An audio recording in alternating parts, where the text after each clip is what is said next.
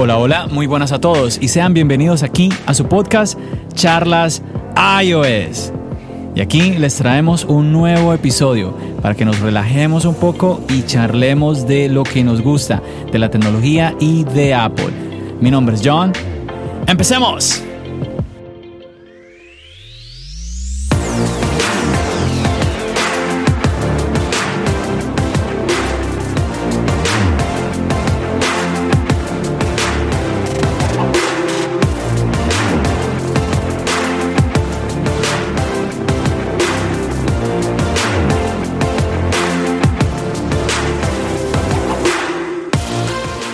Empezamos el episodio 36 de tu podcast Charlas iOS.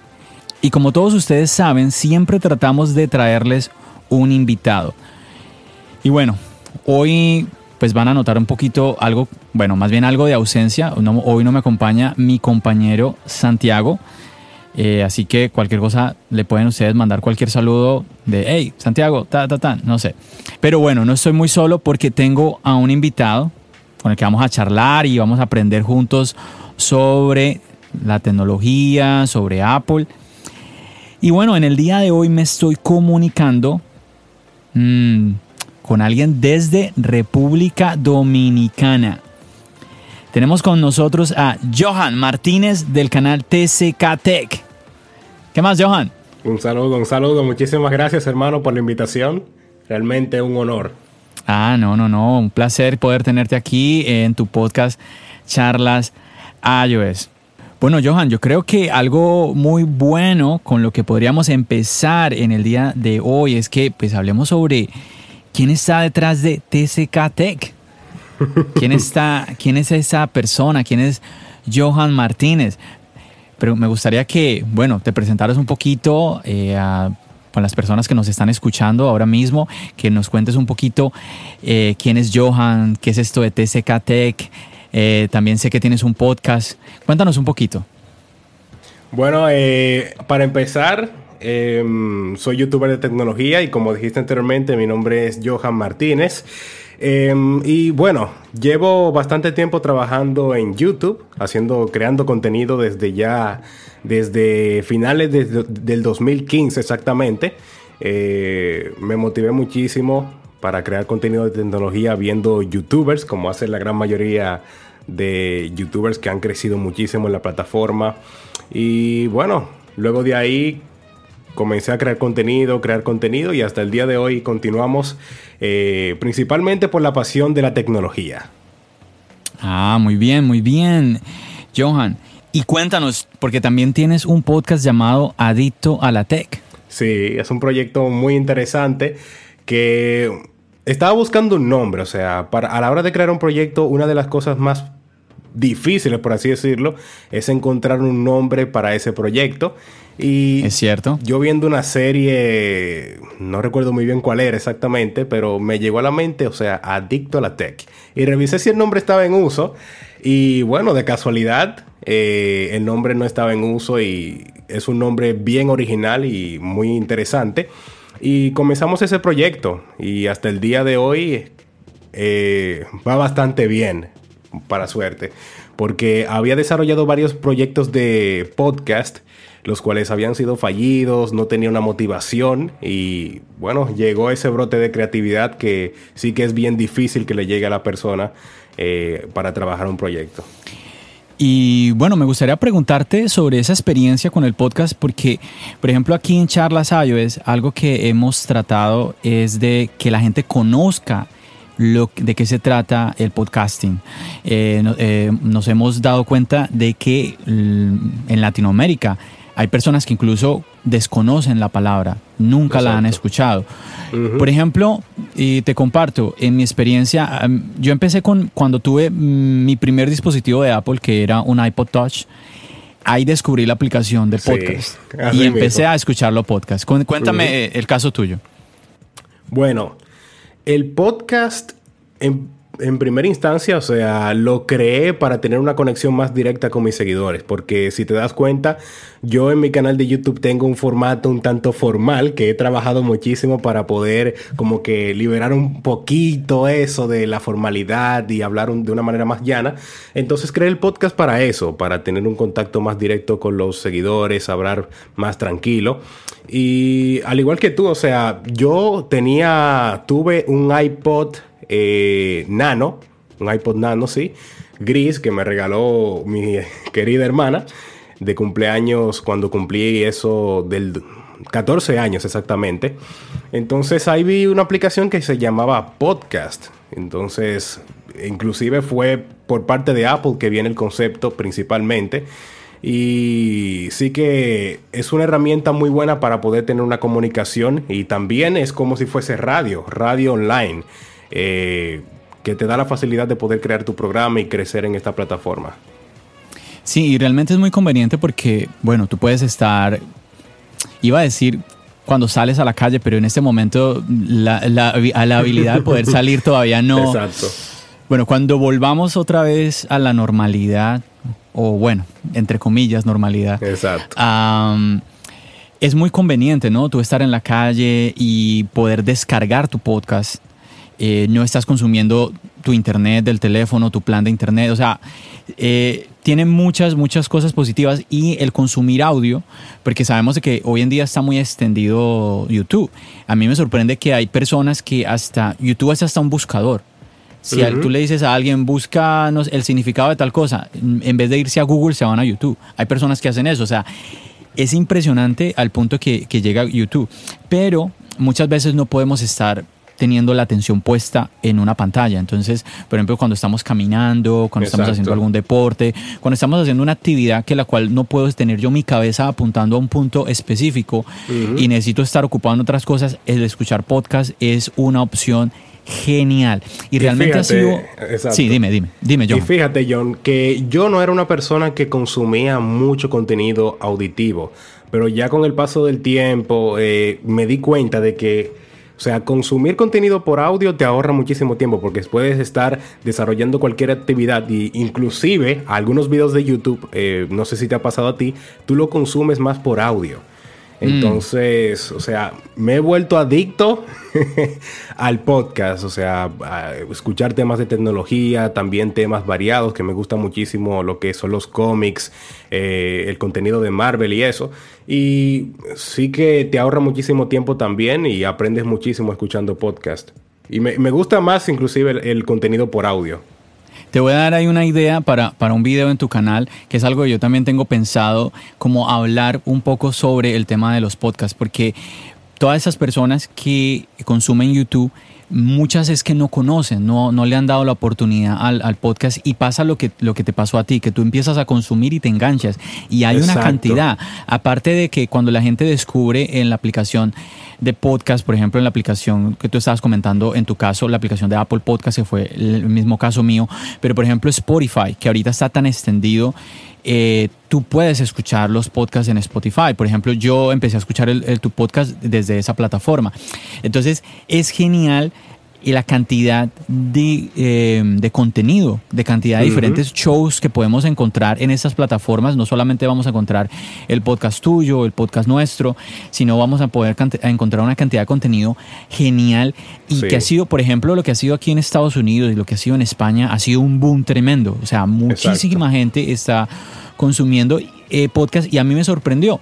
Yo pienso que una de las motivaciones que yo tuve en mi caso, eh, otra cosa dirá mi compañero Santiago, pero en mi caso, una de, las motivaciones más grandes que yo tuve fue que yo buscaba mucho un, podcast que fuera eh, de contenido de Apple en español. Yo buscaba uno que fuera latino y no encontraba. No, no, no encontraba. Todos los que a mí me gustaban eran de, eran de España. Y, y hay, hay muchos de España muy, muy, muy buenos llegué a encontrar, sí llegué a encontrar de pronto uno que otro latino, pero quería como encontrar algo un poco más formal, así como tú, como la palabra que tú usabas ahora. Sí, exactamente. Entonces yo pienso que eso fue una de las motivaciones que personalmente yo tuve para crear Charlas Ayos junto con mi compañero de podcast Santiago. Y sí, efectivamente, eh, como te decía, te doy esa idea. Yo pienso que sería muy bueno hacer un video como contándole a la gente eh, sobre esta nueva plataforma que está cogiendo mucha fuerza. Muchísimas gracias por la idea, porque no lo había pensado hacer. Ah, bueno, eh, ahí, te, ahí, te, la, ahí te la doy pero no anuncié específicamente de que comencé un podcast. Es una plataforma que está creciendo, inclusive para los creadores de contenido.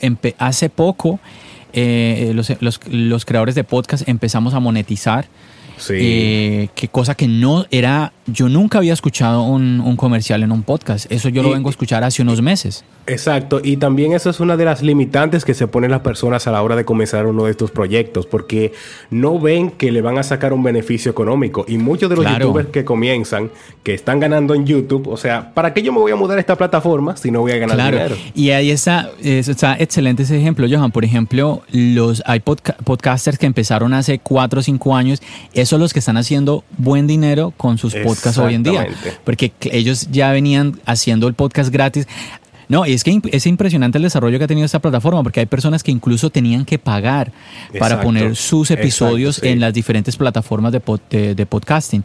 Ah, hoy en día ya eso es gratuito, tú lo puedes hacer gratuito. Eh, y sí, estas personas, como lo decía anteriormente, pues son las que ahorita están pudiendo disfrutar porque ya empezó la monetización, empezaron a monetizar. ¿Qué sucederá con estas plataformas, con el tema del podcasting dentro de aquí a cinco años, dentro de aquí a 10 años. Pensemos en YouTube. YouTube cuando arrancó. Yo no, yo no sé si la gente pensaba que podría ser posible de que alguien pudiera vivir haciendo videos en YouTube. Hoy lo vemos que es algo muy normal, es algo que cada vez más mm, se está, se está demostrando constantemente de que las personas no solamente pueden hacer dinero, sino que pueden vivir de crear contenido en diferentes plataformas y YouTube es una de ellas. Y hay que aprovechar porque desde el año pasado o 2017, porque los años están pasando muy rápido hoy en día, se está hablando de eso, de que hay que aprovechar, hay que aprovechar el podcast, hay que crear contenido en podcast y vemos el boom que está teniendo eh, este medio de comunicación o este método eh, que es el podcasting. Inclusive eso mismo pasó creo que a finales del año pasado, que Gary Vee estaba hablando sobre TikTok. Y mira hoy lo que es TikTok, una red social bien, bien robusta, que está creciendo muchísimo y que te da la facilidad de poder crecer eh, súper fácil. Lo que sucede es que lo que tú comentabas ahora, hay mucha gente que, quiere las cosas como muy fácil y las quiere muy rápido. Yo quiero ya tener miles de suscriptores ya y no, no, no es posible para nada tiene que haber un proceso. Y por ejemplo, hablando de eso, yo hacía algo que yo siempre le comento a las personas, un muy, un muy buen ejercicio, y usted que me está escuchando, lo invito a que lo haga con nuestro invitado. Un muy buen ejercicio para hacer con un youtuber es ir a mirar su primer video. Bueno, muchos los borran, ¿no? Obviamente, porque es que los primeros videos tienden a ser, tienden a ser los peores, ¿no? La, calidad no es la mejor, uno, uno se pone muy nervioso. Bueno, algunos youtubers los dejan, pero hay youtubers que los borran, pero igual siempre hay como unos, unos videos que uno puede comparar como los, los más viejitos del canal y compararlos con los últimos. Hay una diferencia total. Yo, por ejemplo, yo hice eso contigo y se nota, se nota en todos los sentidos. Bueno, aparte de que eh, una de las cosas notorias es que empezaste siendo muchachito con este, con tu canal de YouTube, como contabas ahora. Yo, yo, ahora mismo tengo, son como, son 20 años exactamente. Bueno, no quería, no quería preguntarte la edad, pero bueno, ahí ya, ya la estás comentando. Tienes, tienes la edad, wow, espérame, me dice que tienes 20 años. Sí. Ay, Dios mío. Bueno, una de las cosas. ¿Cuánto tú pensabas que tenía? Yo pensaba que tenías ya, no sé, 24, 25. No, no, no. bueno, una de las cosas que yo siempre hablo, pregunto para alguien que viene al podcast es la edad, porque me preocupa un poquito traer a menores de edad al podcast. Ah, Pero tienes 20, ¿no? En República Dominicana la mayoría de edad es 18, 18 me imagino. Sí, sí, sí, sí. Sí, bueno, porque aquí en Estados Unidos es 21. pero eh, bueno, pero, pero tú no estás en Estados Unidos, tú estás en República Dominicana, así que espero que no va a haber ningún inconveniente. no, no, no, no, no, no. Para nada, para nada. Pero Johan, una pregunta que tengo que hacerte y que no te había hecho, que es obligada para pues cada invitado que tenemos aquí en Charlas iOS es Identifícate como usuario de Apple. ¿Qué dispositivos tienes? Ya nos contaste, ya nos dice una pista, nos contaste del iPod que te regaló tu hermana. Sí, ¿cómo así? Eh, o sea, ¿tengo que hablar de mi trayectoria con Apple o los dispositivos que Identifícate tengo Identifícate como usuario de Apple. ¿Qué dispositivos tienes en este momento de Apple? En, este momento tengo solamente el iPhone 7, el iPhone 7 normal. Eh, y tengo también, o sea, de reliquia ahí, que los utilizo de vez en cuando para, o sea, recordar, tener nostalgia y eso. Eh, el iPhone 4S, dos iPhone 4S. Oh, sí, porque, a ver, usted que nos está escuchando, nuestro invitado tiene un video muy interesante sobre usando el, el iPhone 4S hoy en día, en el 2020.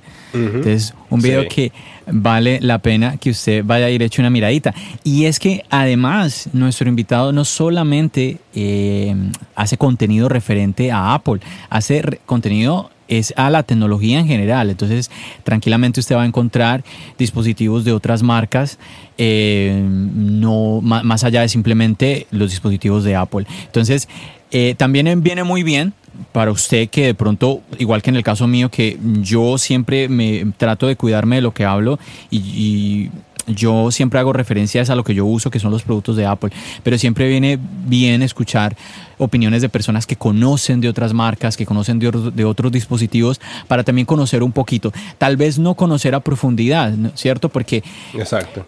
a uno le toca, em, bueno, y, hago, me acuerdo un poquito con este comentario que estoy haciendo sobre el video que hicimos en el, eh, hice en el canal de YouTube de charlas iOS, que esto es un canal que, se empezó hace poquito, hace mes y medio empezamos a, subir videos en la, plataforma. Y eh, hubo, un video que hice eh, en respuesta a Marciano Tech y a otros youtubers que tuvo una acogida tremenda. Pero yo, yo, yo hablo de que yo tuve la, tuve la suerte de que varios youtubers, no solamente Víctor, eh, varios youtubers se equivocaron, inclusive youtubers eh, en inglés, o sea, mucha gente no tuvo en cuenta este, este detalle del, del, tema del promotion y los 120 Hz. Yo me di cuenta por qué, porque es que es lo único que yo consumo. Y por eso yo decía, para mí es muy normal, no es motivo de crítica para mí, para mí es muy normal que un, un, un youtuber que maneja tantas marcas se le escapen estos detalles porque son detalles muy... Óyeme, sí es que, eh, por, ejemplo, para desactivar, que es lo que yo demostraba en el video, para desactivar promotion, hay que, tienes que meterte a los Muy ajustes y, buscarlo, y buscarlo. No es una cosa que está ahí a la mano. Entonces, tienes que conocer el dispositivo como tal.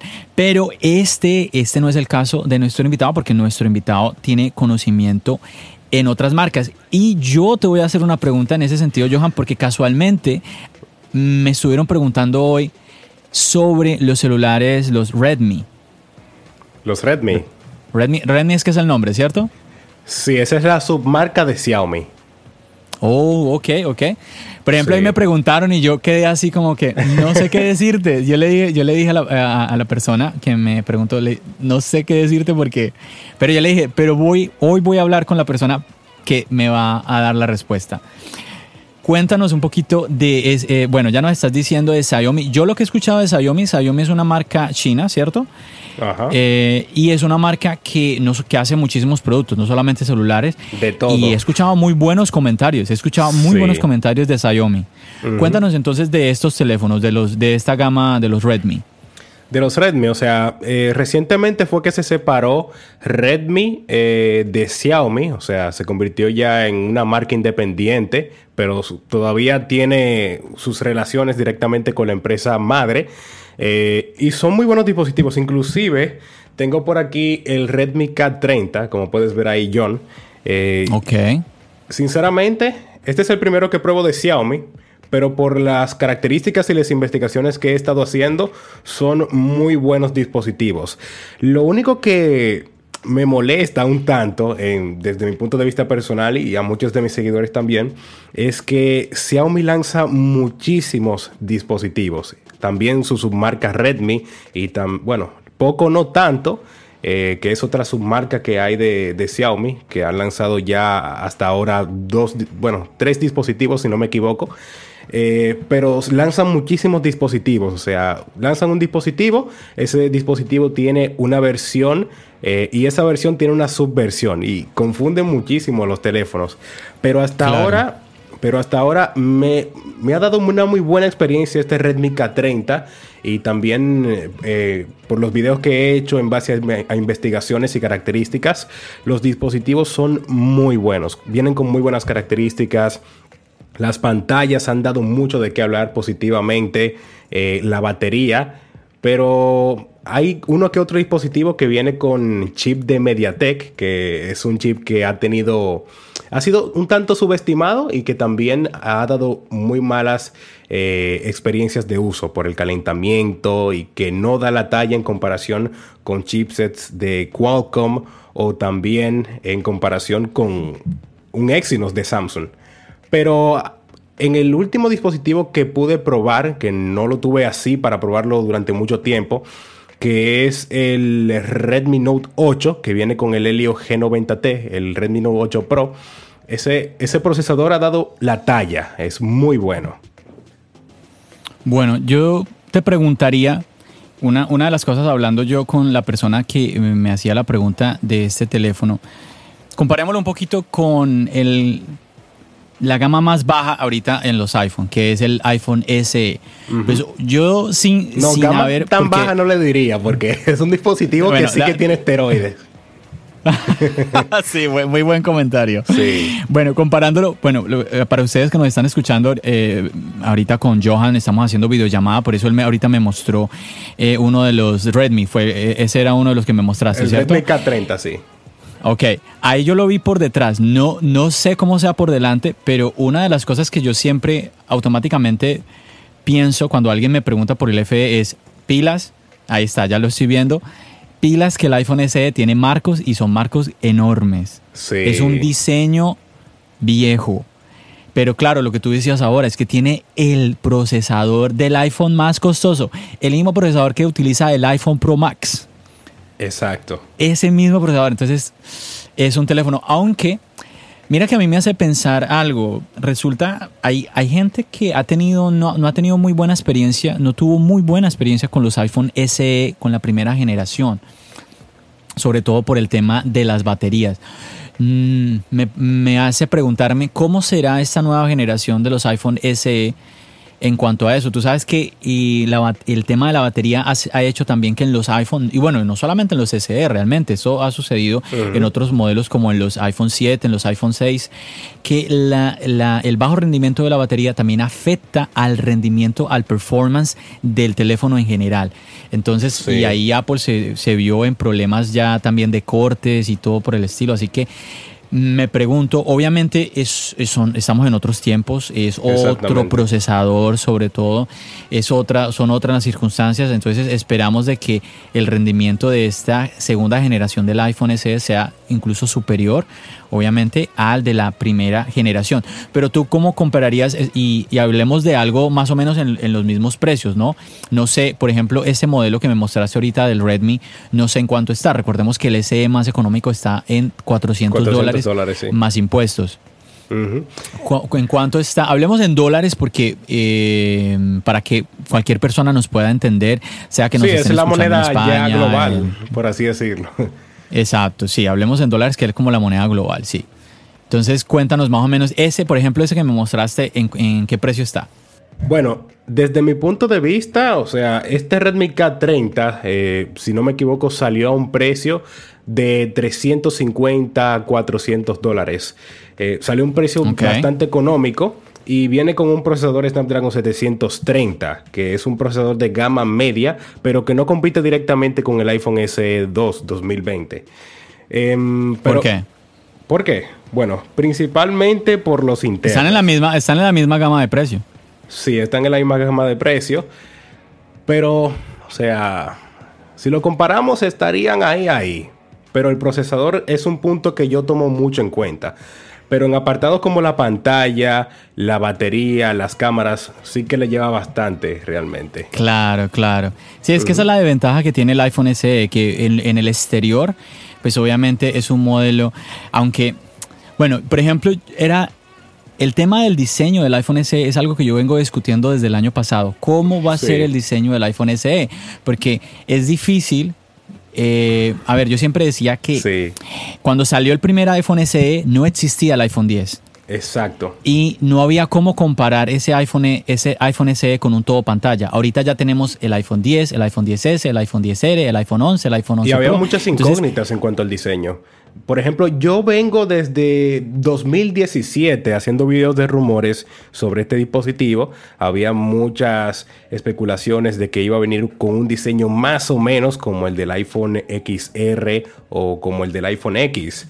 Y ese fue un punto que me decepcionó muchísimo, porque yo que utilizo el iPhone 7, como te mencioné anteriormente, la gran limitante es el tamaño de la pantalla. 4.7 pulgadas, o sea, yo no, no usaría como dispositivo principal un teléfono con ese tamaño de pantalla como usuario desde mi punto personal. Pero sí que es una limitante bastante grande a la hora de utilizar el dispositivo. Pero, Johan, y bueno, lastimosamente ustedes no pueden ver, pero ahorita en este momento yo lo voy a estar mostrando. Mira esto, Johan. Ese es un iPod Touch. ¿Recuerdas este, esta, pantallita? Sí, sí, sí. Aquí en esta pantallita yo, yo, yo llegaba a hacer belleza, hasta jugaba. Hoy en día el iPhone SE es más grande que esta pantalla. Y hoy en día la gente dice, tú, no puedes jugar en un iPhone SE. Pero yo digo, yo jugaba en esta, yo jugaba en un iPod Touch. Poniéndolo en perspectiva, claro, claro que sí. Claro, es que si la gente se pone a comparar, si tú vas a poner al lado al ese al lado de otro, de, una, de una pantalla superior, pues obviamente que tú dices, no, pues mejor el, el, que tiene la pantalla más grande. Pero es que es otra, es otra, otra cosa. Pero me hubiese gustado que Apple, aunque sea, se vaya por las, no sé, completar las 5 pulgadas o hasta colocarle 6 pulgadas, que no estaría nada mal. Pero... Sí, inclusive, inclusive hubo rumores de un tal iPhone S Plus y bueno... Que todavía eso está... Bueno, quizás no lo lancen este año. Quizás no lo lancen este año.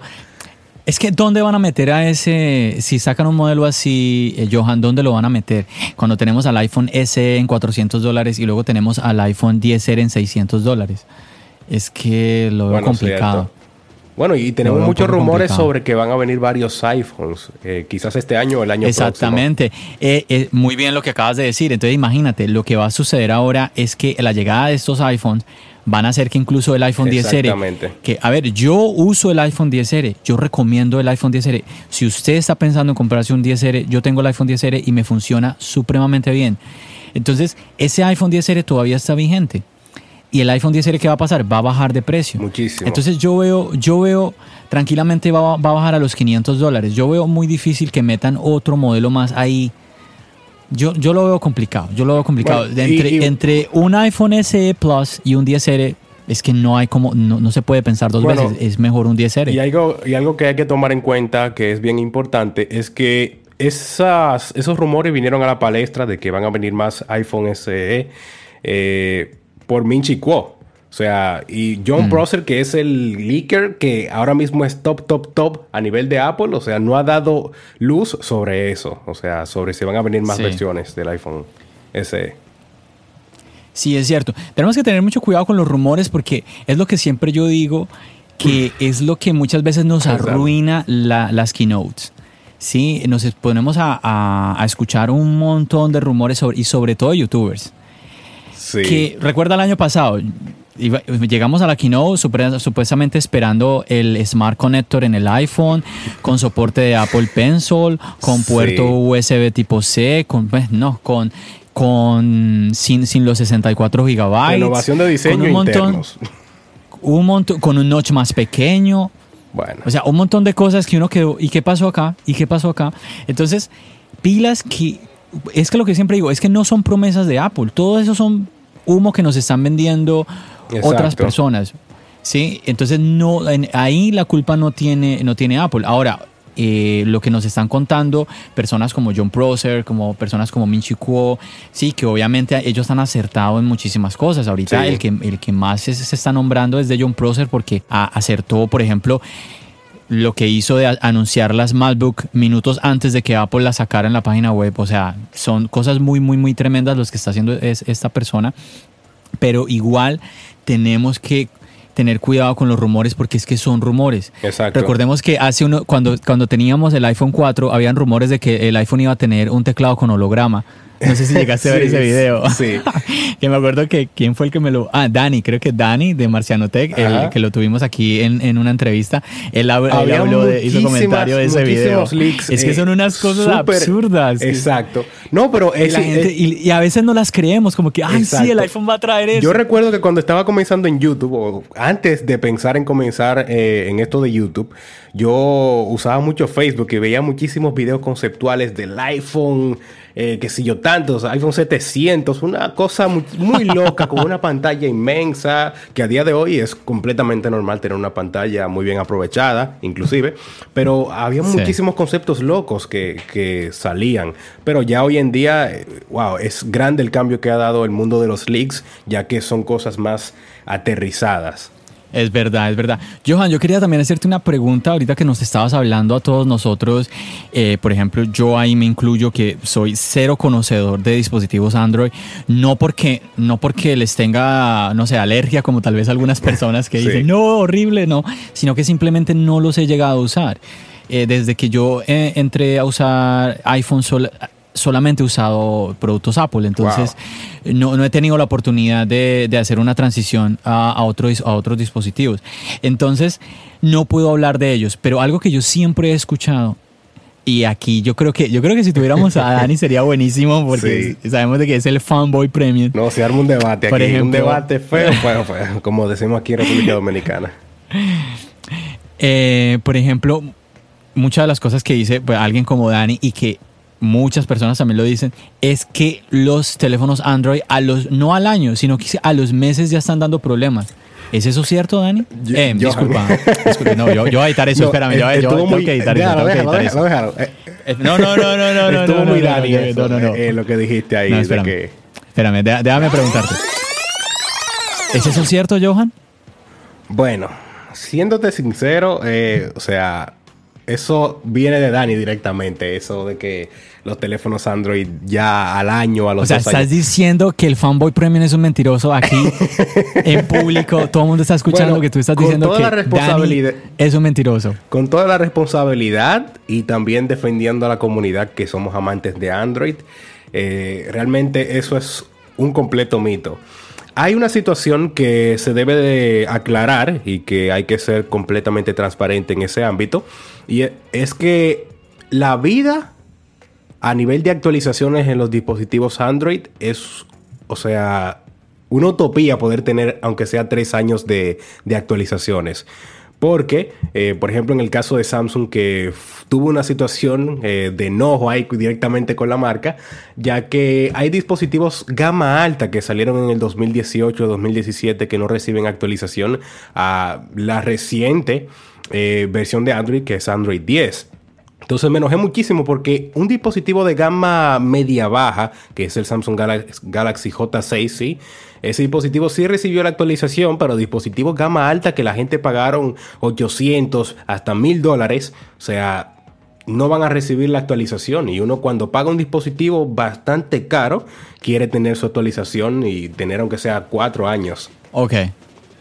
Entonces nos estás diciendo aquí a todos los oyentes de Charlas es que el problema está en que las actualizaciones que se reciben son hasta tres años. Tres años. En, la gama alta.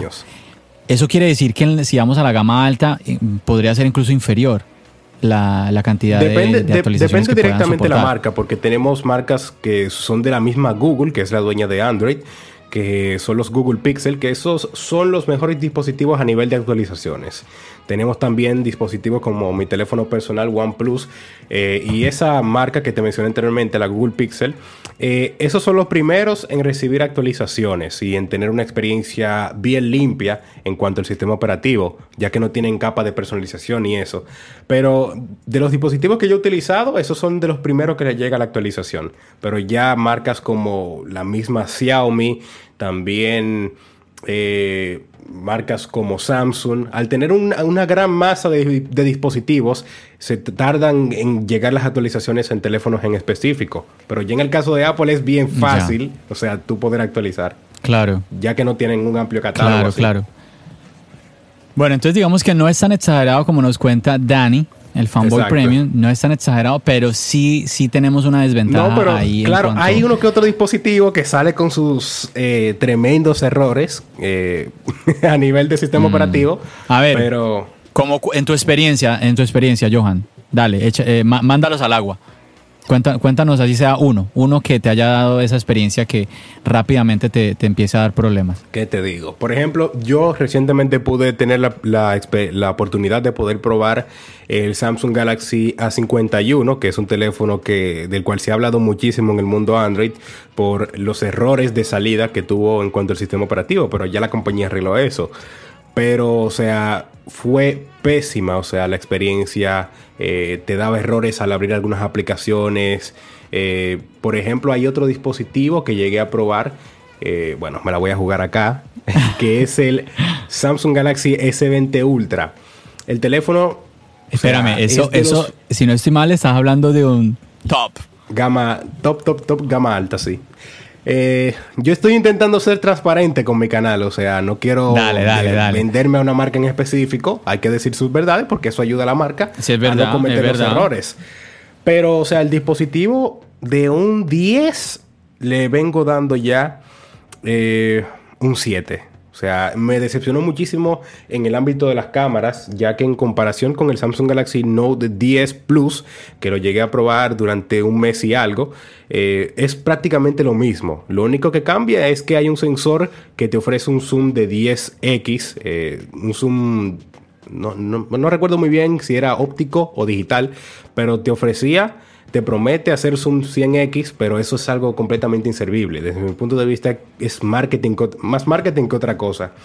También tenemos que el teléfono se calentaba bastante eh, al jugar durante una hora, una hora y media de manera consecutiva. Mm. Pero ya en otros aspectos, el teléfono es muy bueno. Pero, esos son algunos de los puntos negativos. Bueno, por eso mira que es que yo te hablaba del tema de las actualizaciones, de cuánto. Eh, recuerden ustedes, muchachos que nos están escuchando, cuando hablamos de actualizaciones, estamos hablando de cuánto va a poder estar como al día el sistema operativo de su teléfono. ¿sí? De cuántas actualizaciones va a poder soportar y que sea. Y, y que sea funcional el sistema operativo de su teléfono, que, que, no, le, que no le va a dar problemas. Entonces, ahora lo que tú nos estás comentando, por ejemplo, el tema de las cámaras, eh, ¿qué fue el otro lo que comentaste, Johan? El, bueno, el calentamiento. El calentamiento. Pero es que eso sucede también con otros teléfonos. Si, si yo, por ejemplo, yo me pongo a grabar con mi teléfono, por ejemplo, 4K, el, el teléfono se va a calentar. Y jugar, jugar en videojuegos en los teléfonos también es una de las tareas que más exige a, a los teléfonos. Yo lo que, bueno, es que, es que es un tema bien complejo. Yo por eso siempre me enfoco es en, en, la, en, la, marca que conozco, que es la marca Apple. Y por ejemplo, yo sí puedo decir, el, el iPhone 10R es, es, normal. Si tú, si tú lo conectas a cargar, se tiene que calentar, obviamente hasta cierto punto, no es que te vas a quemar las manos. Si tú lo utilizas constantemente sin parar, el, teléfono se, tiene que calentar. ¿Cómo, cómo? Sí, había una marca que sí que te quemaba los dedos, literalmente. ¿Cuál, cuál? Eh, tírala al agua. bueno, ya no es una marca que tenga mucha presencia realmente aquí en Latinoamérica, sino que más se está concentrando en Estados Unidos y Europa. Pero estamos hablando de Sony. O sea, yo era, soy fanboy de Sony en algunos aspectos. Eh, es una de mis marcas favoritas, pero tuve eh, tres malas experiencias con dispositivos de la marca. Estamos hablando del eh, Sony Xperia M4 Aqua, que fue el primer unboxing y video que hice en el canal eh, cuando comencé en YouTube. O sea, el dispositivo era un completo horno y el teléfono inclusive se terminó dañando ya que la batería se engordó y se le quitó el plástico de la parte trasera. Entonces, sí. Eh, tenemos también el Sony Xperia XA y XA, el más pequeño, sí, ese fue, óyeme, un horno literalmente el dispositivo. Yo jugaba mucho Asphalt y a la hora de jugar, o sea, literalmente se me, quemaba en el bolsillo eh, la pierna. Entiendo, entiendo. Bueno, realmente es que en el mercado tenemos muchísimas opciones y siempre la recomendación, incluso si usted va a comprar eh, un iPhone, pues porque tenemos varias opciones entre los mismos iPhone, siempre la recomendación va a ser cheque, pregunte. Si, usted tiene un amigo que tiene el dispositivo, pregúntele cómo ha sido tu experiencia. Vaya a los canales como eh, TCK Tech, mire los videos que, que, nuestro amigo Johan está haciendo, los revisados y que a ver las opiniones que él está dando. Como usted está escuchando, él, él quiere ser muy transparente y dar su mejor opinión verdadera en cuanto al dispositivo que usted, usted pues quiere comprar. Y sí, realmente que eh, pues en una gama tan enorme de dispositivos como tenemos en Android, seguramente que es muy normal encontrar dispositivos que no se comporten muy bien. Pero bueno, tenemos muchísimas opciones para nosotros los usuarios y en ningún momento eh, es la idea aquí en Charlas iOS de, de poner a Apple por encima de otras marcas o decir que Apple es lo único que, que sirve. No, claro, claro, claro. La idea siempre en Charlas iOS es simplemente contarles a ustedes la experiencia que nosotros, eh, mi compañero Santiago y yo, tenemos con los dispositivos, con los dispositivos Apple. Yo, por ejemplo, yo puedo decir que, eh, por ejemplo, en el, en el caso del dispositivo que yo uso, que es el 10R, pues es que me está corriendo muy bien, no tengo ningún inconveniente, no tengo ninguna queja eh, con el dispositivo. Si la tuviera yo diría, oh, sí, me está molestando tal, tal parte del teléfono, pero no. Es más, y que se me ha caído muchísimo y que afortunadamente sí se me ha raspado un poquito por ahí, por algún lado, pero eh, está funcionando muy, muy, muy bien. Dime, Johan. No, y, corroborando lo que estaba mencionando anteriormente, o sea, esto de los dispositivos móviles, smartphones eh, o teléfonos inteligentes, es algo más principalmente de gustos o con lo que tú te sientes eh, contento, cómodo. O sea, si tú ves que un dispositivo ya sea de Apple, de Xiaomi, de Samsung, eh, llena todas sus expectativas, por ejemplo, uno de mis teléfonos favoritos desde el año pasado es el OnePlus 6T, un teléfono que fue lanzado a finales del 2018, exactamente en octubre. Y el teléfono, o sea, yo me siento súper cómodo a nivel de cámara, eh, lector de huellas en pantalla, eh, la pantalla es muy buena y el dispositivo a día de hoy me ha dado una de las mejores experiencias que yo he tenido. Eh, pareciera ser que soy un fanboy de OnePlus, pero el dispositivo, óyeme, es uno de mis favoritos, a pesar de no contar con certificación IP68 contra agua y polvo. O sea, y también que algo que no me gustó tanto y que me he adaptado con el tiempo es que no tiene jack de 3,5 milímetros para los auriculares. Pero en sí me he adaptado y me siento súper contento con el teléfono. Aunque ya esté medio viejito y la, y la duración de la batería, o mejor dicho, la autonomía, no sea la misma que hace un año o un año y medio. Pero es eso, o sea, si tú te sientes cómodo con un dispositivo, con un sistema operativo eh, o un ecosistema en sí, o sea, ya, eso es todo.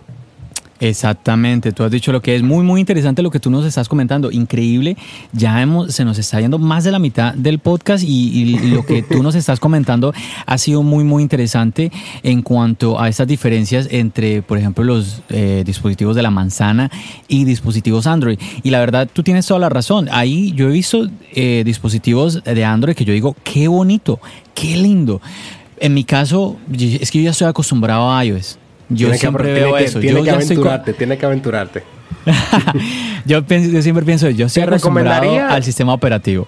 Te recomendaría, John, eh, un Xiaomi, ya que Xiaomi a nivel, de, a nivel de capa de personalización en específico se asemeja muchísimo a iOS, porque inclusive hay un meme muy interesante y bastante gracioso que te lo voy a compartir después del podcast para que veas, y pareciera ser que Xiaomi se copió de iOS a la hora oh, de hacer esta capa de personalización. o sea, los gestos, o sea, eh, el UI. Entiendo, entiendo. Prácticamente todo es muy semejante a la experiencia tentando al lado oscuro, Johan.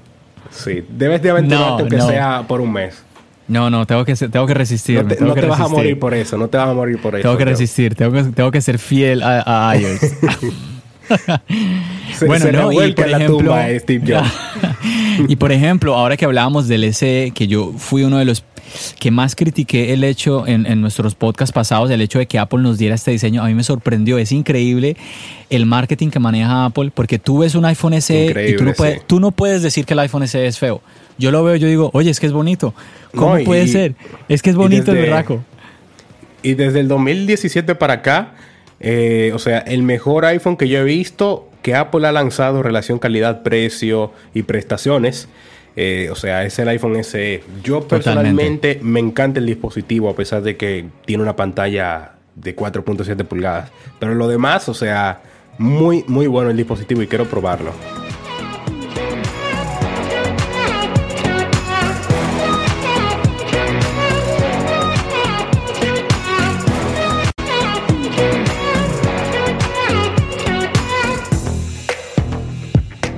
Bueno, vamos a parar ahí de hablar de, estos dispositivos, Johan, porque se nos va a ir el podcast y yo quiero preguntarte otras cosas.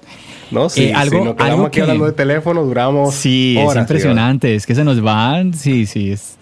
Bueno, algo que yo quería preguntarte es que ya nos has contado, eres un muchacho de 20 años, eh, muy interesado en el tema de la tecnología y además que te has sabido meter muy bien en el mundo porque te estás, te estás rodeando muy bien. Eh, te hemos visto junto, por ejemplo, a Víctor de Marciano Tech, te hemos visto junto a Hipólito Delgado. Eh, ¿cómo, te has podido meter como eh, entre gente muy, muy importante en este mundo? Aunque bueno, ellos son de tu país, de República Dominicana, pero son unos, pero son de los youtubers o los influencers en el mundo de la tecnología más importantes. cuéntanos, ¿cómo, ¿cómo has mm, entrado tú en este grupo? ¿Qué te digo, John? O sea, sinceramente todo ha pasado muy, muy rápido. Eh, pareciera que fue ahorita que conocí a Víctor, pero haciéndote un pequeño resumen, eh, fue principalmente más por, por mi mentor. Eh, no sé si lo conoces, se llama Isaac Ramírez, que es de aquí, una de las personas más top a nivel de información tecnológica eh, de República Dominicana. Está mucho más enfocado en, su página web, la pueden visitar gadgetdominicana.com y también es muy reconocido a nivel de radio.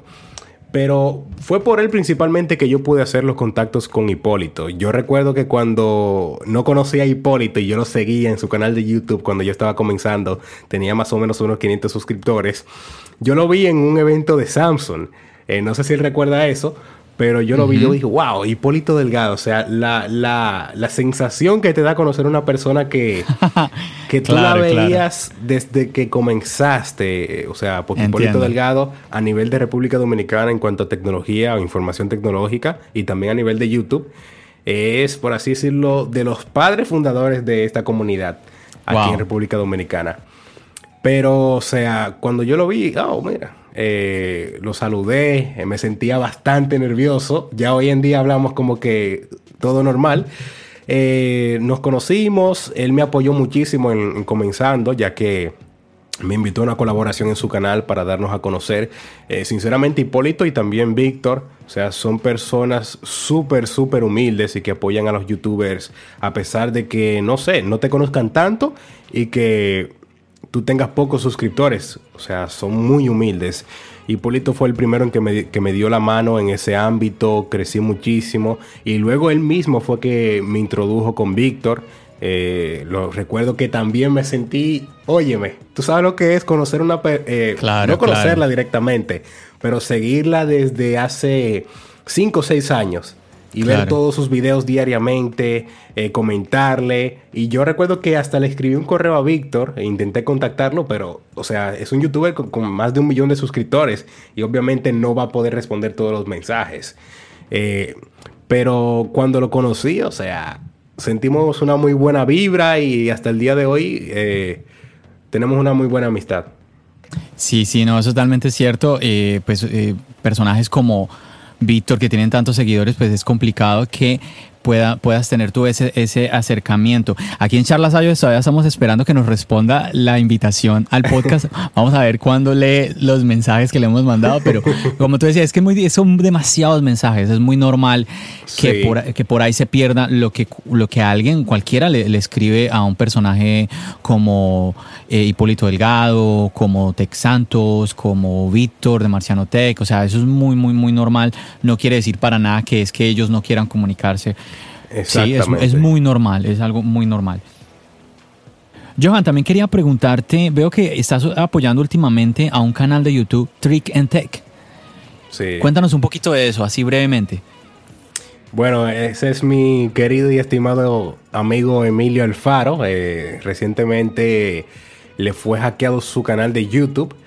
Eh, yo me di cuenta o me percaté de la situación, no sé cuándo vaya a salir este podcast, eh, John. ¿Cuándo más o menos? El sábado, este sábado nos van a estar escuchando. Bueno, el pasado, eh, deja ver acá, hoy es jueves, bueno, ya casi...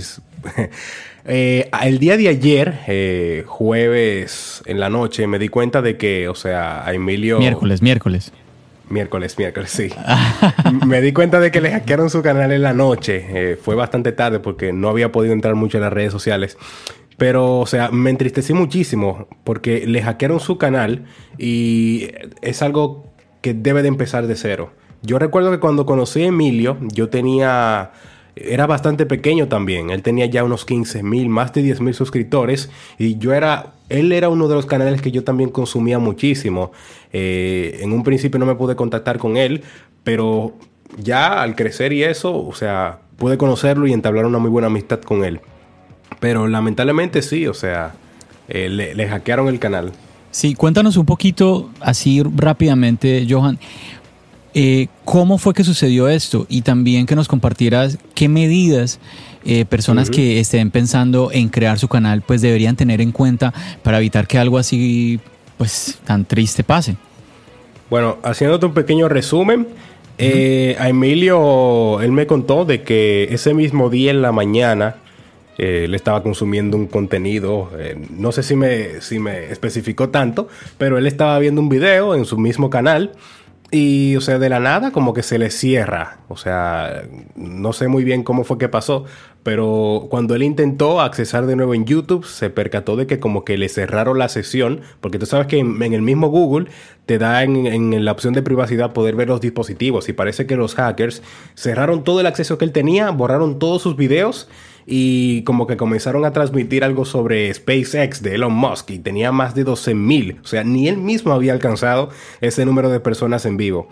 Entonces, él me contó eso y, o sea, comenzó de cero su canal, que les invito eh, a que vayan y lo visiten, Trick and Tech. Eh, ya tiene más de 200 suscriptores, si no me equivoco, en este momento. Eh, ¿Cuántos, ¿Cuántos suscriptores tenía su canal anteriormente? Más de 20 mil. Uy. O sea, es un trabajo de cuatro años, según me dijo él. O sea, tú sabes lo que es trabajar 200 videos y cada video, tú sabes que uno dura más de una hora y media, dos horas para poder editarlo. O sea, yo me caigo ahí mismo y él lo ha manejado muy bien la situación realmente. sí, yo escuché, yo escuché, eh, ya que es tu amigo, yo, oye, anímalo a que suba todos los videos. Yo escuché que él iba a empezar a subir algunos videos yo lo animo a que, a que suba a todos, porque es que muchos, muchos se interesarán en, ese contenido, tal vez para él ya no sea un contenido actual, que de pronto no sea relevante, pero muchos, a muchos sí les servirá y otros simplemente por apoyarlo eh, los, los, verán. Lo van a ver. Entonces, eh, sí, sería, sería bueno animarlo a que suba todos los videos, porque yo escuché que él tenía todos los videos del canal. Exacto. Bueno, Johan, pero, pero cuéntanos ¿Qué, medidas deberíamos entonces tomar o qué medidas a, tu amigo le faltó aquí tomar para, evitar que le hackearan el canal? Bueno, yo a él eh, lo que le recomendé fue, que él mismo también sabía algunas de las metodologías, es que primero hagan un backup de todos sus videos, que yo también tengo que trabajar en eso, o sea, hagan un backup de todo su trabajo porque sí que duele muchísimo perder todo ese contenido, o sea, estamos en una plataforma que no es nuestra directamente, le pertenece a una empresa de terceros, o sea, Google, entonces debemos de tener todo ese trabajo porque uno nunca sabe cuándo va a desaparecer YouTube, cuándo van a desaparecer las redes sociales, entonces tengamos un respaldo de eso. También les recomiendo que active la verificación en dos pasos. Eh, yo personalmente eh, he estado trabajando en eso. De YouTube también te da una opción de que en caso de no recuerdes tu contraseña o algo así, eh, tú tener varios códigos, ¿no? Creo que son unos 10 códigos diferentes que una vez tú utilizas uno para recuperar tu cuenta, ese ya se vence y tienes otros 9 más para poder seguir utilizándolo en caso de. Eh, la verificación en dos pasos de Google te da la opción de poder enviarte eh, un código a tu teléfono, también que tú desde otro dispositivo que tengas asociado a tu cuenta eh, verifiques si aceptar o no que esta cuenta acceda a tu cuenta de Google. también no recuerdo cuál otra metodología, pero esas te van a servir muchísimo. Otra recomendación es que utilices contraseñas bien robustas. Y como en mi caso, utiliza contraseñas diferentes para todo, o sea, para tu correo, tu correo de trabajo, eh, también para tu Instagram, Facebook y todo eso, o sea. Sí, ese, es un error muy común que muchos cometen, ¿no? Que el mismo password para todas las cuentas. Exacto, y tengan cuidado también con los correos que le lleguen.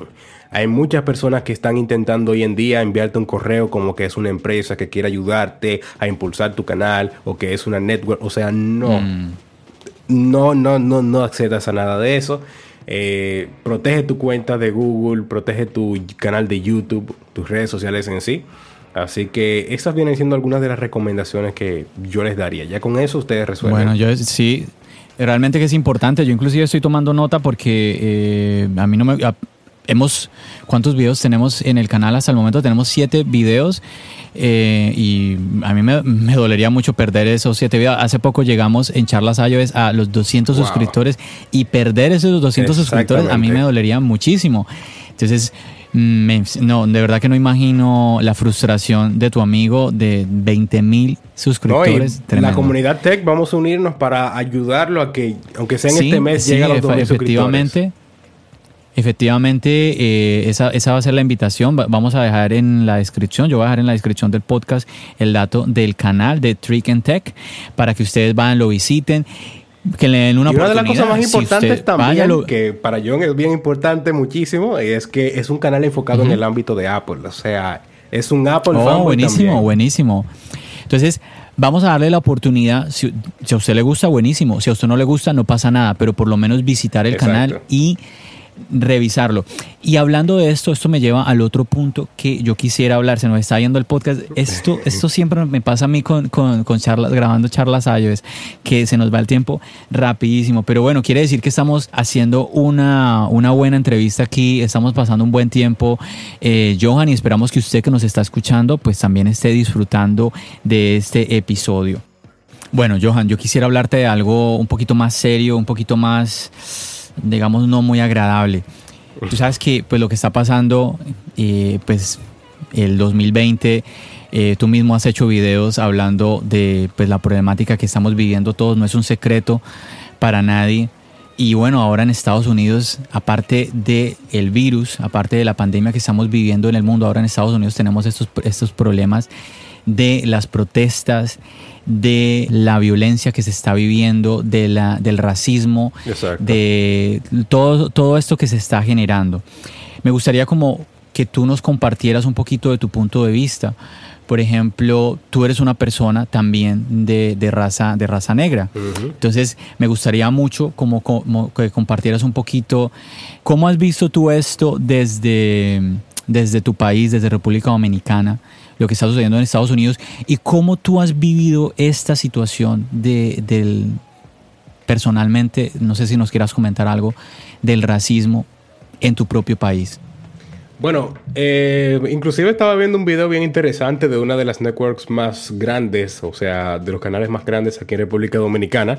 Aquí en República Dominicana no se da tanto esa situación del racismo, sino que más bien hay clasismo porque no se fija mucho en eso de, ah, que tú eres negro, no, que yo soy blanco, o sea, eh, República Dominicana es un país originario, originario de raza indígena, mezclada también con eso de eh, los españoles, también los, eh, llegaron los africanos como esclavos y por ahí mismo también llegó Haití. a, causa de esos africanos que trajeron para hacer mano de obra. Pero, o sea, no hay tanto eso del racismo. Eh, lo que sí, como te dije anteriormente, es el clasismo, de que si tú eres una persona con dinero, eh, que si tú eres clase media, clase alta y eso. Pero en cuanto a la situación en sí, eh, sí que es una situación bien difícil la que se está pasando a nivel mundial, porque a pesar de que se está desarrollando esto de las huelgas, lo del gobierno, la situación de la información que se está liberando, eso también afecta a muchas de las personas que vivimos aquí en Latinoamérica, ya que tenemos inclusive hasta familia allá afuera en Estados Unidos. Y nos preocupamos mucho por la seguridad de nuestra familia y también sobre la situación que está pasando en sí. Muy interesante lo que tú nos estás comentando de tu propia experiencia. Realmente que sí es verdad, eh, en los países latinoamericanos es muy marcado ese tema del, del clasismo. Bueno, yo creo que se ve en, muchas partes, pero digamos que es mucho, así como tú lo, como tú lo decías, es mucho más marcado ah, antes que el tema del racismo. Por ejemplo, en mi experiencia personal, yo he sentido que más que discriminar a las personas de otro color, en los países latinoamericanos caemos mucho es en discriminar a las personas que son de raza indígena, que son las personas que, que como más originales ¿sí? de cada uno de nuestros países, ¿cierto? Porque, por ejemplo, los que no tenemos rasgos como indígenas muy marcados es porque somos mezclados, ¿cierto? Entonces, eh, veo que es, como más normal.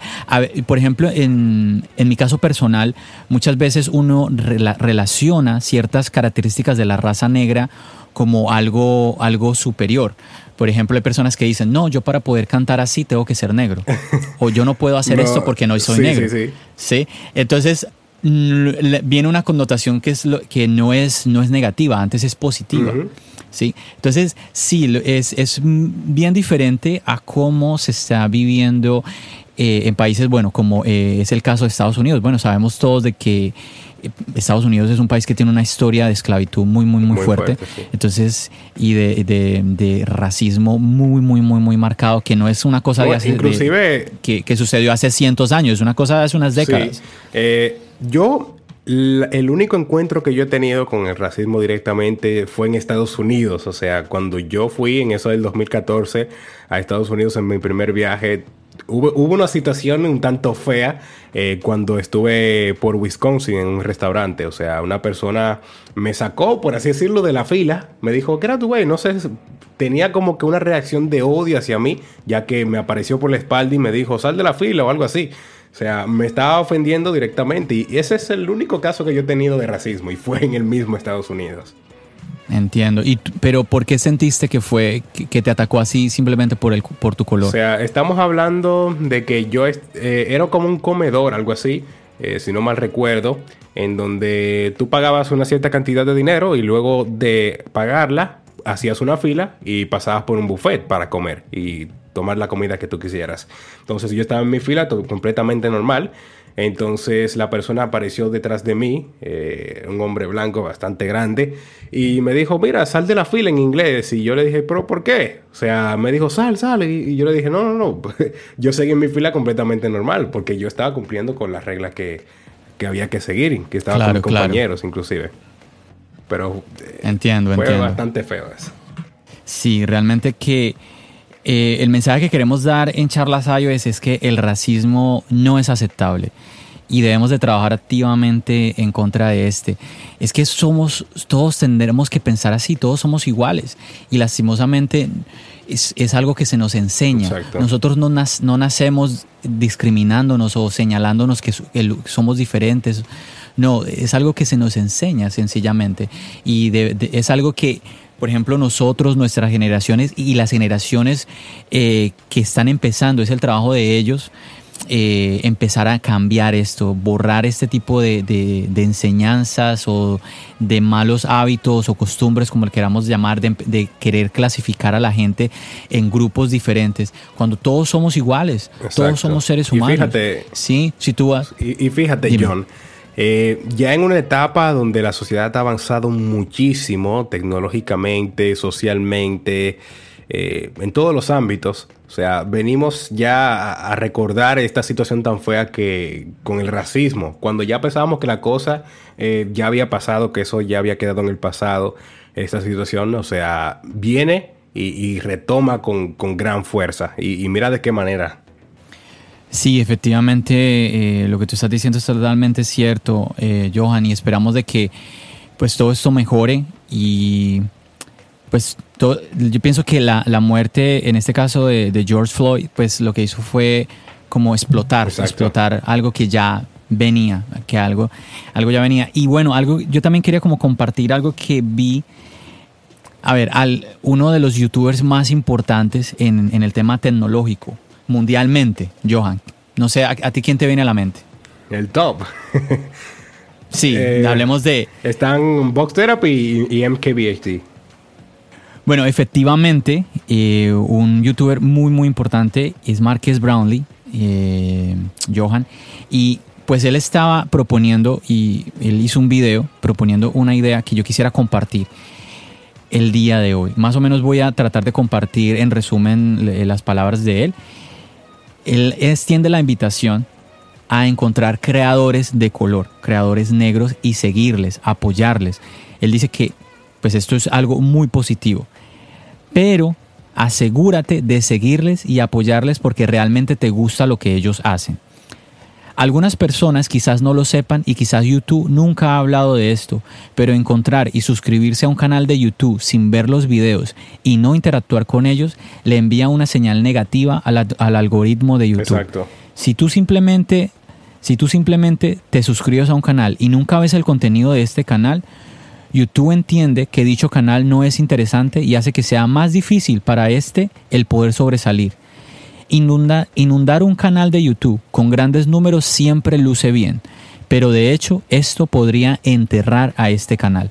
Así que la idea es encontrar un grupo diverso de creadores y engancharte con su contenido y disfrutar lo que ellos están haciendo.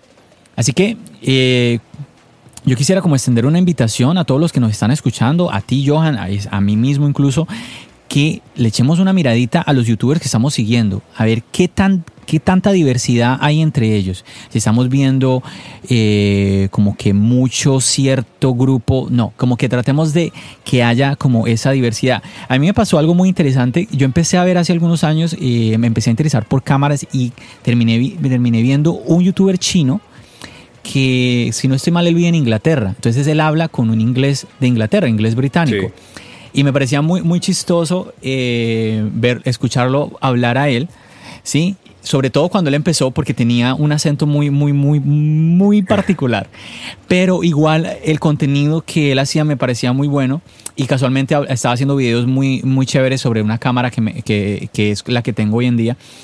Entonces empecé a, seguirlo y a, ver sus videos. Otro youtuber que eh, estoy siguiendo últimamente es un muchacho aquí en Estados Unidos que está haciendo videos de eh, correr todos los días. Ya lleva más de un año, ya lleva más de un año corriendo todos, todos los días. Entonces, eh, yo, yo creo que también voy a dejar los links de esos canales acá en la descripción del podcast.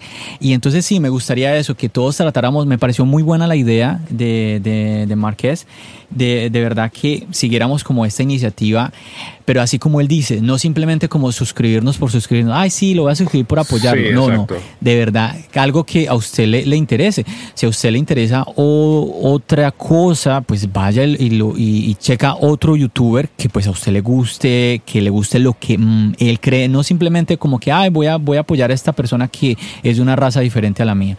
¿Sí? Y que empecemos a vernos todos, todos iguales, es que, es que somos uno, somos, cuando usted va a un hospital, a usted no le da, espere un momento, usted, a ver, usted es negro, usted es asiático, usted es latino, ah, entonces a usted lo mandamos, a usted lo, usted lo mandamos para este cuarto. No, no, no, eso no interesa, todos, todos somos lo mismo. Entonces es súper, súper importante que podamos entender, entender que es una realidad este pensamiento. Necesitamos en el planeta Tierra, y yo pienso que con esto que estamos viviendo del COVID-19 es un recordatorio, que necesitamos es más unión. Necesitamos es más unirnos como raza humana o sea, que separarnos. Luego de esto, el mundo va a dar un cambio radical y, no va a ser lo mismo de antes. Eh, Esperemos, Johan, y que sea un cambio positivo. El mundo va a tener un antes y un después, y esto de la situación actual, con todo lo de la pandemia, las huelgas, eh, o sea, todas las cosas negativas que han pasado en este transcurso del año, que ya estamos, por así decirlo, a, mitad de año. Eh, o sea, el mundo va a dar un antes y un después y todo esto va a quedar registrado en la historia porque estamos viviendo hoy en día lo que se va a escribir en los libros. Es verdad, es verdad. Bueno, Johan, ya antes de despedirnos, cuéntanos así rapidito, en un par de minutos, un poquito de tu experiencia en tu país, República Dominicana. Cuéntanos en qué ciudad estás y cuéntanos cómo ha sido como tu experiencia con, con el COVID-19, cómo lo has vivido. Bueno, ¿qué te digo? ¿Cómo, cómo ves, que lo, cómo ves que, lo están, que están haciendo las cosas en tu país? Bueno, desde mi punto de vista, o sea, por lo que he visto, yo eh, dejé de ver muchas noticias eh, relacionadas a mi país hace un tiempo, pero obviamente por mis padres, eh, obviamente me informo muchísimo. actualmente el gobierno eh, no, no quiero abundar mucho en eso, pero han manejado la por, e- situación. Por eso, por eso te dije cortico, cortico. eh, han manejado la situación eh, un tanto bien, dándole una calificación aquí rápidamente, un 65 de 100, porque hay muchísimos déficits a la hora de apoyar a las comunidades que realmente necesitan ayudas y eso. Yo, en cuanto a mi experiencia, en cuanto a la pandemia, eh, bueno, he seguido las reglas al pie de la letra. Eh, he salido en todas las, en estos últimos meses de mi casa como algunas cinco o seis veces. Y es, bueno, me he cuidado muchísimo para no contagiarme.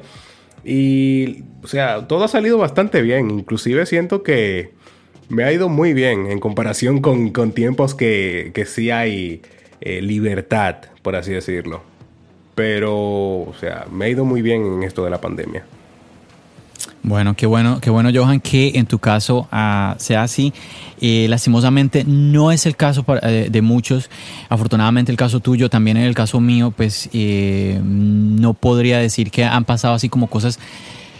Bueno, sí, sí han pasado algunas cosas, pero la, a, hay personas en este momento que están viviendo situaciones realmente, realmente fuertes, que hay personas que literalmente no tienen cómo sus, su, poder subsistir, uh -huh. poder llevar su pan diario a casa porque no están pudiendo trabajar. Realmente que la situación es, es bien, bien, bien fuerte. Y también el hecho de que los ciudadanos no tomemos conciencia, no nos cuidemos, pues ha permitido de que este virus se haya esparcido tanto por tantos países, por el mundo. Es, es impresionante. Y como siempre voy a compartir las cifras eh, del virus con todos ustedes, eh, muchachos. Eh, hasta el momento tenemos un total de 6.635.004 casos confirmados de contagios. Pero como siempre les recordamos, estos son los números oficiales. Quiere decir que el número real va a ser mayor. Impresionante.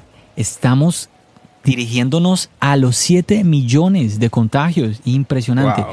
Hasta el momento, 391.179 almas se han perdido. Casi 400.000 personas han dejado eh, de existir.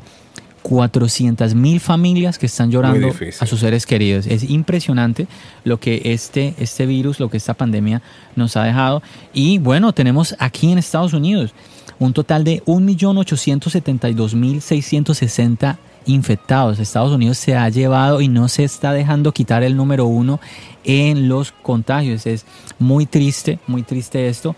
Y más triste ver aún, eh, lo estoy viendo ahorita, ahora mismo en, la pantalla de mi computador, que el número dos es un, es un país que no había visto yo a, a, aquí, pero para nada. Y es Brasil.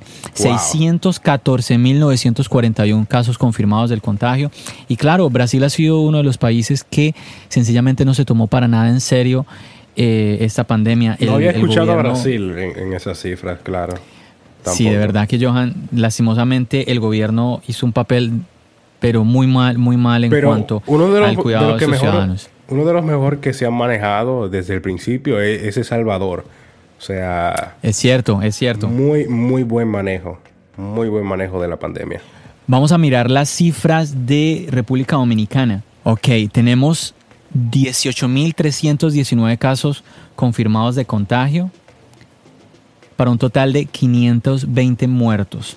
Entonces, obviamente, eh, con los números que acabo de dar de Brasil, de Estados Unidos, pues son números pues mucho más inferiores, pero no por eso quiere decir que sean de menos valor. Siguen siendo personas. Cada uno de estos números son personas. Siempre queremos compartir eso. Son personas, son familias que están llorando a sus seres queridos. Es que es, es impresionante que no, eso no se puede recuperar.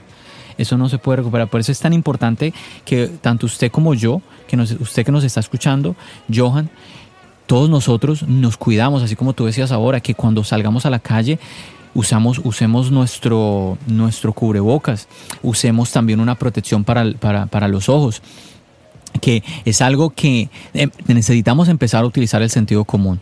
Es algo que en las noticias se nos está, dicho, nos está diciendo desde el comienzo que el virus entra por los ojos, pero nadie ha hablado de que nos protejamos los ojos. Nadie ha dicho eso. solamente las manos y, qué cosa tan extraña. Muchachos, ustedes que nos están escuchando, usemos el sentido común. Si se nos está diciendo de que entra, el virus puede entrar por la nariz, por la boca, por los ojos, pues entonces tenemos que cuidar todas esas partes por donde puede entrar el virus. La otra vez estaba viendo la entrevista a, un científico que él, él explicaba eso, de que él se había contagiado, se había cuidado mucho, pero el, único, la única parte que no había cuidado él eh, habían sido sus ojos. Y que él pensaba de que por ahí fue que se había se pudo haber se pudo haber contagiado. Entonces, tenemos que tenemos que protegernos sencillamente si usted ve la necesidad de que tiene que de que tiene que salir, por ejemplo, aquí en Nueva York ya se está hablando de que se va a reabrir la, ciudad, se va a reabrir el estado, así como muchos otros estados del país. Eh, si usted ve que, ok, voy a salir, pero bueno, listo, si usted va a salir, tome medidas de precaución, porque no solamente es por usted, es por la vida de sus seres queridos, de sus familias. Es muy, muy importante. Ese consejo queremos darles a ustedes aquí en su podcast Charlas iOS. Bueno, Johan, se nos fue el tiempo rapidísimo, increíble. Eh, nuevamente superando la hora eh, de, este episodio. Pero bueno, realmente pasamos un tiempo muy agradable y yo pienso que tan así como yo, los que nos están escuchando, hemos aprendido hoy, hemos aprendido un poquito, por ejemplo, sobre dispositivos Android, hemos aprendido sobre eh, lo que nos contabas de tu amigo del canal Trick and Tech, muchas cosas que hemos aprendido y también reflexionado en el episodio muy, muy, muy, cosas muy, muy importantes. Así que nada, pues no me queda nada más sino que darte las gracias a ti, Johan, por haber, haberte animado, haberte animado a acompañarnos en este episodio, el episodio número 36 de tu podcast Charlas iOS. Y pues nada, pues sabes de que aquí tú tienes las puertas abiertas, ¿ok, Johan? Muchísimas gracias hermano por la invitación, eh, realmente un honor. Y déjame decirte que están haciendo un muy buen trabajo. Desde que conocí el podcast y también vi los videos de YouTube, o sea, tienen un muy buen manejo. Eh, y parecieran que son youtubers de bastante tiempo y que, o sea, tienen muchísimos seguidores, pero están haciendo un muy buen trabajo y sí que se merecen mucho apoyo. Bueno, muchísimas gracias de verdad por ese apoyo, Johan, y a todos ustedes que nos han venido apoyando desde que Charlas Ayues empezó, desde eh, el, año pasado, hace unos meses, todavía no cumplimos eh, el año, y de verdad que a todos ustedes que les ha gustado este contenido y que han decidido apoyarlo. Y bueno, y a usted también, si ya conoce a nuestro invitado de hoy, a Johan, a TSK, pues bueno, genial que haya podido conocer algo más de, de, la vida de este youtuber, de la vida de este creador de contenido. Y si usted no lo conoce, pues bueno, pues nada, pues, pues yo no sé usted qué está haciendo. Le voy a dejar a usted el link de eh, nuestro invitado de hoy, del link de su Instagram, el link de su canal de YouTube para que usted vaya y lo visite. Me gustaría mucho, qué bueno que usted le deje un, mensajito. Vengo de parte de Charlas iOS, te escuché en su podcast, escuché la entrevista. Sería para a mí muy, muy bueno que usted le mande un saludo de parte nuestra a, a nuestro invitado. Así que bueno, entonces Johan, no siendo más, nos despedimos el día de hoy. Bye bye. Bendiciones.